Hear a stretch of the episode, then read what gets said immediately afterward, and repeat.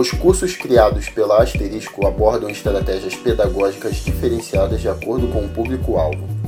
Os treinamentos muitas vezes são o que chamamos de transmídias, ou seja, parte do conteúdo pode ser ensinado em salas de aulas presenciais interativas, parte em e-learning, materiais didáticos impressos, parte em mídias que permitem sua mobilidade, como os smartphones e tablets.